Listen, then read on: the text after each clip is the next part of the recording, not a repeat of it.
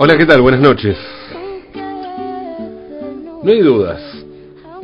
El fútbol es el deporte más popular de la Argentina. No, no hace falta preguntarle a una experta como la Diega para darnos cuenta de eso. Es obvio. Pero grullo. Uno de los mayores signos de los avances del feminismo, inclusive fue la visibilización del fútbol femenino. Ya sé que hay cosas más importantes, pero me refiero a lo simbólico y a lo popular.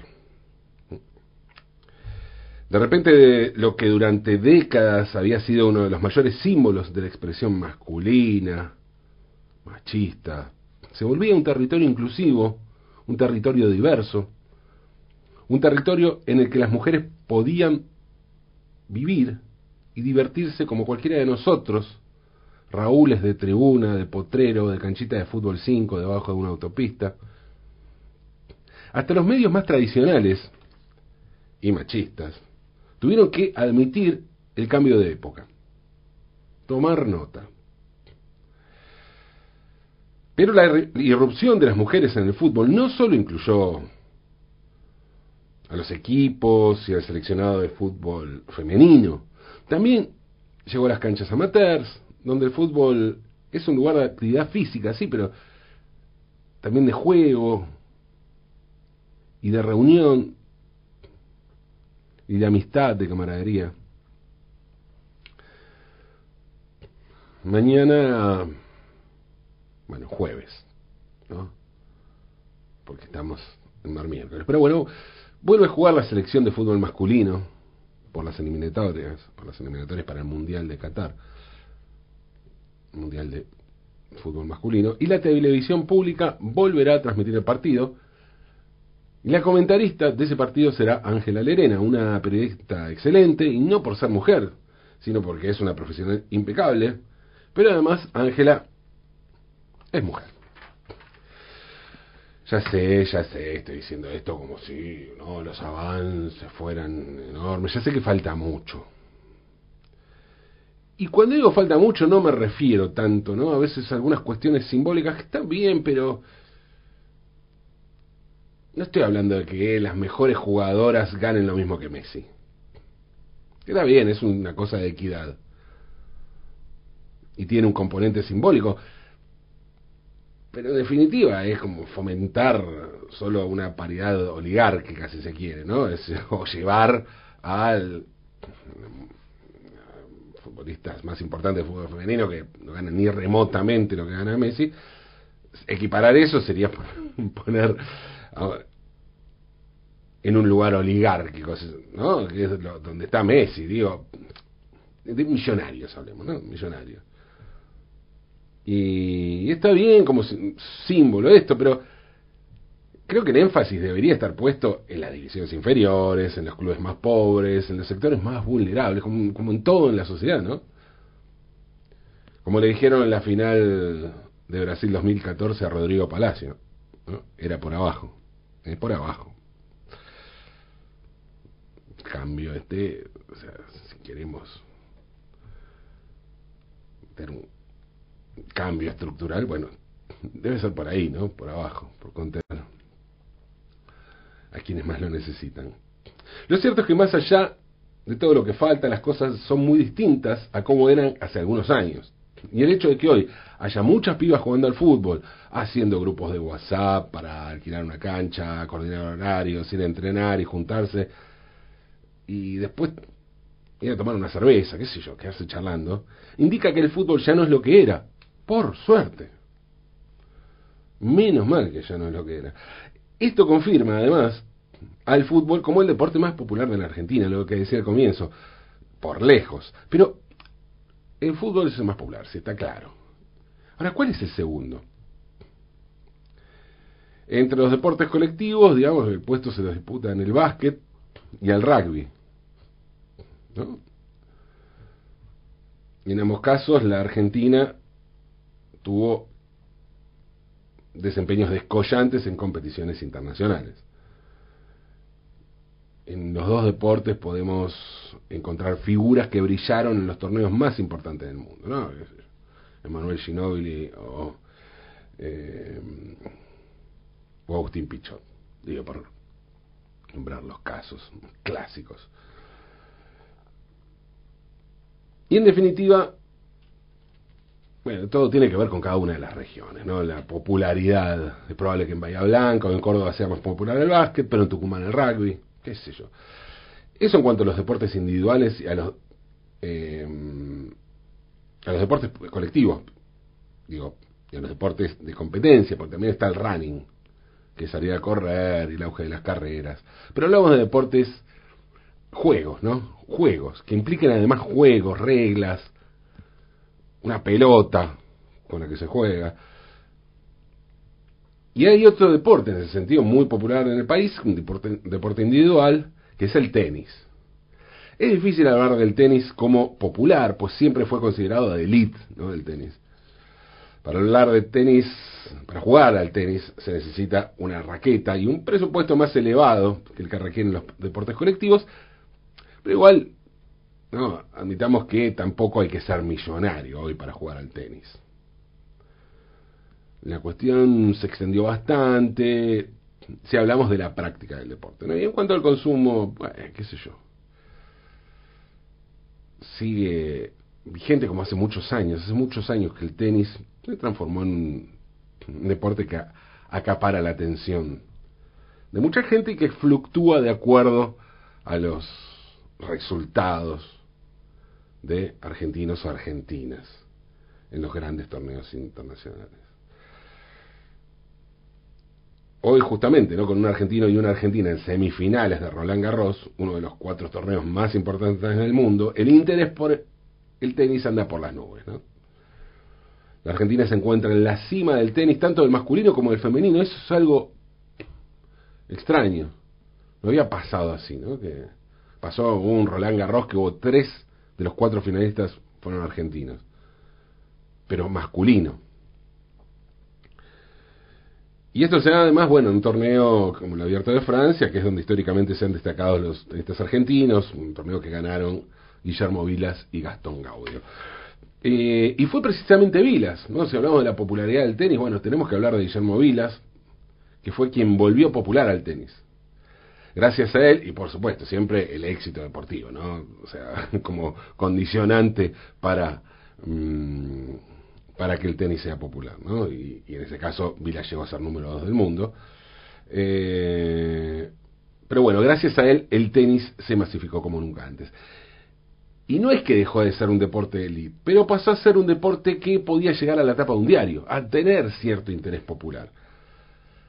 Guillermo Vila fue un personaje que sumó a la popularidad del tenis por lo que hizo dentro de una cancha, obviamente, como el gran jugador que fue, pero también por lo que hizo afuera. Y, por ejemplo, cuando estaba en la cumbre de su carrera, tuvo un promocionadísimo romance con la princesa Carolina de Mónaco. ¿Acaso en el primer acercamiento de un argentino a la realeza, ¿no? Mucho antes de que hubiera una reina de Holanda argentina. o papa argentino. En aquella época, para definir a la aristocracia de Alcurnia, que se dejaba fotografiar en sus yates exclusivos, en lugares como el mar Mediterráneo, pero también podría ser Punta del Este, existía una, una palabra, una expresión, que era jet set, el jet set. famosa canción de Soda Stereo, ¿por qué no puedo ser del jet set? Hoy la expresión suena tan de viejo chotter como llamar boat al boliche o la disco, ¿no? Pero les juro que en aquella época el asunto era de lo más cool, decir jet set. Vilas no solo era un personaje del jet set, con su romance con Carolina de Mónaco pasó a ser alguien que estaba en la cima del jet set mundial. Ya no se trataba de nuestro jet set de cabotaje, no. Vilas era todo, lindo, brillante como deportista, con cierto tono reo que lo convertía en una torrante en Monte Carlos, capaz de seducir a la princesa hermosa y como si esto fuera poco rockero. Tenía parte de aspecto, ¿no? Con esa vincha, pelo largo. Sí, rockero. Vilas contó que cuando era joven no conocía mucho de música, adolescente, sí no conocía mucho de música, y mucho menos del rock que se hacía acá. Lo, conocí, lo poco que conocía no le gustaba. Eh, decía que lo aburría. Hasta que a los 20 años fue a un concierto de pescado rabioso y le voló la cabeza. Dijo textualmente, aquello me iluminó. En 1977, Luis Alberto Spinetta sacó su disco A 18 Minutos del Sol, que fue el primero estrictamente solista que grabó luego de la disolución de Invisible, que a su vez era la banda que había formado luego de la disolución de Pescado Rabioso, la banda que le había volado la cabeza a Vilas y por la cual se había hecho fan de Spinetta. El flaco ya empezaba a cargar por entonces con el karma que lo acompañaría durante toda su vida, que es el estar tres pasos delante de su público. Ya por entonces la gente le pedía como siempre, lo que siempre pasó, ¡eh, flaco, toca muchacha! Y también le pedía temas de pescado rabioso, Pero que toque muchachos de papel. Y él en cambio estaba en otra onda, en otro viaje. Había descubierto el jazz. Por un lado el jazz de la era del bebop y el posterior, unos años después, ¿no? Miles Davis, John Coltrane, Bill Evans, pero también el jazz rock que en esa época tenía como exponente mayor a Water Report, una, una banda que fue muy popular en la Argentina, muy popular sobre todo para ser una banda instrumental de jazz rock, y que llegó a llenar el Luna Park. También había otras bandas como Return to Forever, que estaba, en la que estaba Chick Corea. Era una música muy del momento, eh, para cierto elite gente que estaba con, tiene puesta en, una música que distaba de ser lo, impuesto y lo comercial, ¿no? Música instrumental, además. Pero además de todo eso, además del jack rock, de estar copado con el jazz, de meterse en la improvisación, el flaco estaba también en un en un clima de introspección, un viaje místico, que tenía como centro espiritual la lectura del libro Las enseñanzas de Don Juan de, Carlos Castaneda. Todo eso generaba un cuelgue tal que los temas que tocaban se podían extender durante 15, 20 minutos. Y nada que ver con los blues y las baladas rockeras de 3 minutos que le reclamaban los fans. Todo esto interpretado por lo que llamaba lo que se llamaba banda espineta, es decir, los músicos amigos del flaco que podían sumarse la noche en que tocaba. Que, bueno, la base era Machi y Rapoport, y el tecladista Diego Rapoport. Eh, Machi Rufino en, el bajo, que había estado con él en Invisible. Pero después podía variar entre un trío, entre ese trío, o sea, sin batería. La base era sin batería. Eh, pero después se ampliaba y podía llegar a un septeto, todo de acuerdo a las agendas o las ganas de cada uno. Lo que se hizo un cuelgue y un caos. En esa búsqueda andaba Luis Alberto Spinetta cuando recibió el llamado de su amigo Guillermo Vilas. Vilas, después de descubrir al pescado rabioso y hacerse fan del flaco, se hizo amigo y era padrino de su hijo Dante. Padrino de Dante Spinetta es Guillermo Vilas, y además lo había ayudado al flaco a editar su libro de poemas, Guitarra Negra, el único libro de poemas que escribió Luis Alberto Spinetta. Además, la banda Spinetta venía tocando el tema Tu destino es el, el de morir de amor, que tenía letra de Vilas. Sí, sí, letra de Vilas. Porque sí, Vilas era poeta. Y parece que a la princesa Carolina, por lo menos estaba el mito que entre otras cosas, la conquistó con sus poemas. Eh, bueno, qué sé yo, eso se decía, no sé. Pero, además de todo, escribía poesía, Guillermo Vilas. Y, y, además, bueno, como les dije, era un fan absoluto del flaco. Y claro, cuando Vilas empezó a recorrer el mundo, se dio cuenta de que el talento de Spinetta debía conocerse más allá de la Argentina, ¿no? Esa cosa que pasa, de querer que eso se conozca. Eh, Porque, claro, Vilas tenía un razonamiento simple, en el que la mayoría de nosotros ha caído varias veces. Yo al menos caigo en eso, ¿no? Pensar, por ejemplo, ¿qué hubiera pasado si Charlie García nacía en Londres? Probablemente hoy sería David Bowie. Digo, ¿no? Algo así. O sea, su talento tendría un reconocimiento universal y no solo local o regional. ¿Qué hubiera pasado si Luis Alberto Spinetta nacía en Nueva York? ¿Quién hubiera sido? Morrissey, David Byrne, Frank Zappa. Bueno, eso mismo se planteó Vilas. Y como un acto reparador y de justicia poética, le consiguió a su amigo un contrato con la compañía de discos Columbia, pero la estadounidense. Firmaron, Spinetta empezó a ensayar el repertorio en el estudio Casa de la familia Vitale, con Lito Vitale en piano y Gustavo Basterrica, que sería luego, había sido guitarrista de las máquinas de hacer pájaros, sería luego guitarrista de los abuelos de la nada, en la guitarra eléctrica. Y cuando llegó el momento de viajar, la compañía pidió que viajara solo Basterrica, que fue el único músico argentino que participó de aquel disco que Luis Alberto Spinetta grabó en los Estados Unidos, además de Spinetta, claro, ¿no? El resto es un seleccionado de músicos sesionistas bestiales. El disco se grabó en Nueva York y en Los Ángeles con músicos de ambas costas. O sea, una superproducción impresionante. Tocan entre muchísimos otros el percusionista peruano radicado en los Estados Unidos, Alex Acuña, que tocó entre muchísimos otros con Water Report. Abraham Laboriel, que fue bajista de Quincy Jones o Stevie Wonder, somos los músicos que tocaron allí, ¿no? Y el arreglador Torricito, que eh, trabajó con Frank Zappa y con John Lennon. El disco se editó en 1980 y tiene 11 canciones, entre ellas Children of the Bells, Chicos de las Campanas, con música de Spinetta y letra de Vilas. Only Love Can Sustain, así se llama el disco, o Solo el Amor lo puede sostener, fue recibido de manera despiadada por la crítica argentina y fue el disco de Spinetta que menos vendió en la historia. Paradójicamente, a pesar de que fue, pero por lejos, el más caro, tuvo un presupuesto de 100 mil dólares. 100 mil dólares del año 80, algo carísimo para la época. Un presupuesto que solo manejaban estrellas internacionales.